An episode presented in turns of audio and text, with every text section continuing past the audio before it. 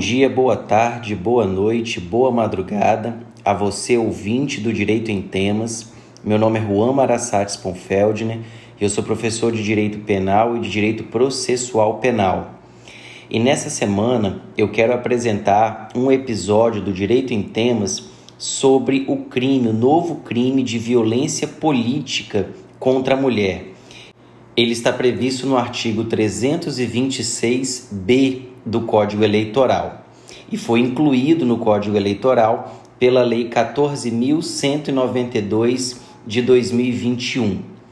Beleza? Então, antes da gente falar sobre o Código Eleitoral, sobre o crime de violência política, eu quero te lembrar que a Lei Maria da Penha, Lei 11.340 de 2006, estabelece em seu rol não taxativo diversas formas de violência que podem ser praticadas contra a mulher. Então, lá no artigo 7 da Lei Maria da Penha, nós temos a violência física, a violência psicológica, a violência sexual, violência patrimonial e violência moral.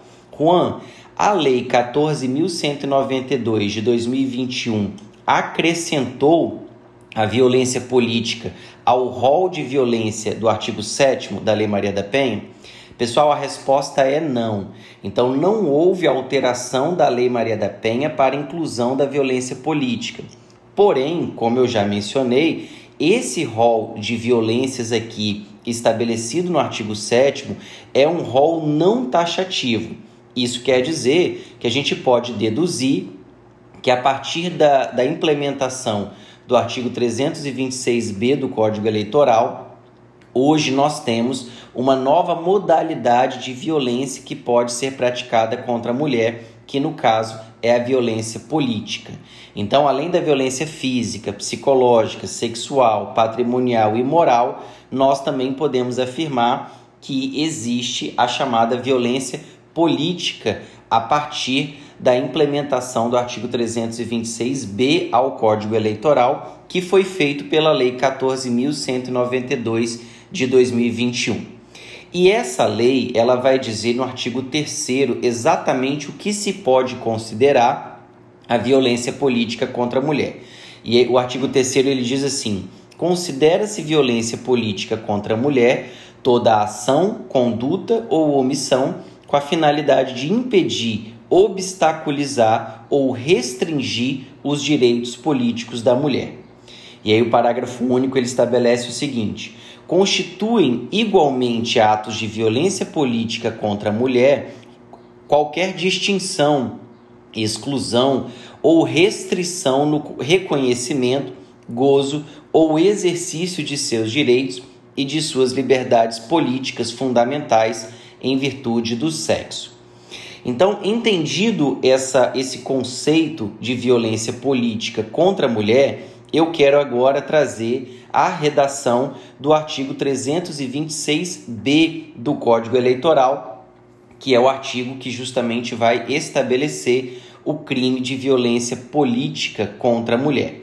Diz assim: assediar, constranger, humilhar, perseguir ou ameaçar por qualquer meio candidata a cargo eletivo ou detentora de mandato eletivo, utilizando-se de menosprezo ou discriminação à condição de mulher ou à sua cor, raça ou etnia, com a finalidade de impedir ou de dificultar a sua campanha eleitoral ou o desempenho de seu mandato eletivo. Para esse crime, o legislador estabeleceu uma pena de reclusão de 1 a 4 anos e multa. Então, basicamente, nós temos cinco verbos que vão punir o crime de violência política contra a mulher.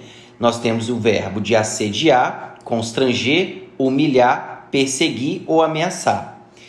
Assediar, constranger, humilhar, perseguir ou ameaçar por qualquer meio. O dispositivo ele não estabelece qual vai ser a maneira como esse crime vai ser praticado. Então, qualquer meio. A quem candidata a cargo eletivo ou detentora de mandato eletivo, utilizando-se de menosprezo ou discriminação. Então, a maneira como vai ser praticado, embora não seja estabelecido, mas ele diz utilizando-se de, né, ele fala como isso pode ser feito, menosprezo ou discriminação, a sua condição de mulher, raça, cor ou etnia. Então vamos falar, primeiramente, sobre o sujeito ativo. O crime de violência política contra a mulher é um crime comum, então ele pode ser praticado por qualquer pessoa. Por outro lado, quanto ao sujeito passivo, nós temos um crime próprio. Por quê? Porque o legislador estabeleceu que esse crime tem que ser praticado contra a mulher e não só, não, não qualquer mulher, mas essa mulher precisa ser uma candidata a cargo eletivo ou detentora de mandato eletivo. Então, ou ela é candidata a um cargo, ou ela já, ela já detém esse mandato eletivo, correto? Então, assim, é, quanto ao sujeito ativo, crime comum, quanto ao sujeito passivo, crime próprio, porque é exigido do sujeito passivo uma condição necessária para que ele se encaixe naquele conceito legal. Então, ou é candidata ou detentora. Juan, uma pré-candidata pode ser sujeito passivo desse crime? Resposta é não. Uma suplente que esteja na suplência, mas não exercendo o, o mandato eletivo, pode ser vítima desse crime? A resposta é não. Pelo princípio da taxatividade, apenas a candidata ou a detentora de mandato eletivo podem é, figurar como vítima desse crime. Eu já disse que na, na forma, esse crime é um crime de forma livre. Então, qualquer pessoa, ou melhor dizendo, é, qualquer maneira, qualquer modalidade, qualquer forma pode ser utilizada para a prática desse crime. Além disso, nós precisamos perceber que a discriminação que é direcionada contra a mulher pelo crime de violência política não é só quanto ao gênero, porque a lei também fala sobre a cor, sobre a raça ou sobre a etnia. Então, embora a discriminação tenha que ser direcionada contra a mulher, não apenas o gênero pode ser utilizado como que requisito para a prática do crime. Raça, é, raça, cor e etnia também. Então, a título de exemplo, se eu pratico um crime, um menosprezo, uma humilhação contra uma mulher que é candidata ou detentora de cargo eletivo, pelo fato de ela ser de uma determinada região do nosso Brasil, pelo fato dela ter nascido em determinada região do país, nós temos aqui um crime de violência política contra a mulher, ok? É preciso também se perguntar a respeito do elemento subjetivo desse crime. Será que esse crime admite a modalidade culposa ou apenas a modalidade dolosa? A resposta é apenas o dolo. Mas a explicação do elemento subjetivo não para no dolo, porque o legislador, além do dolo, resolveu estabelecer uma finalidade específica para esse crime.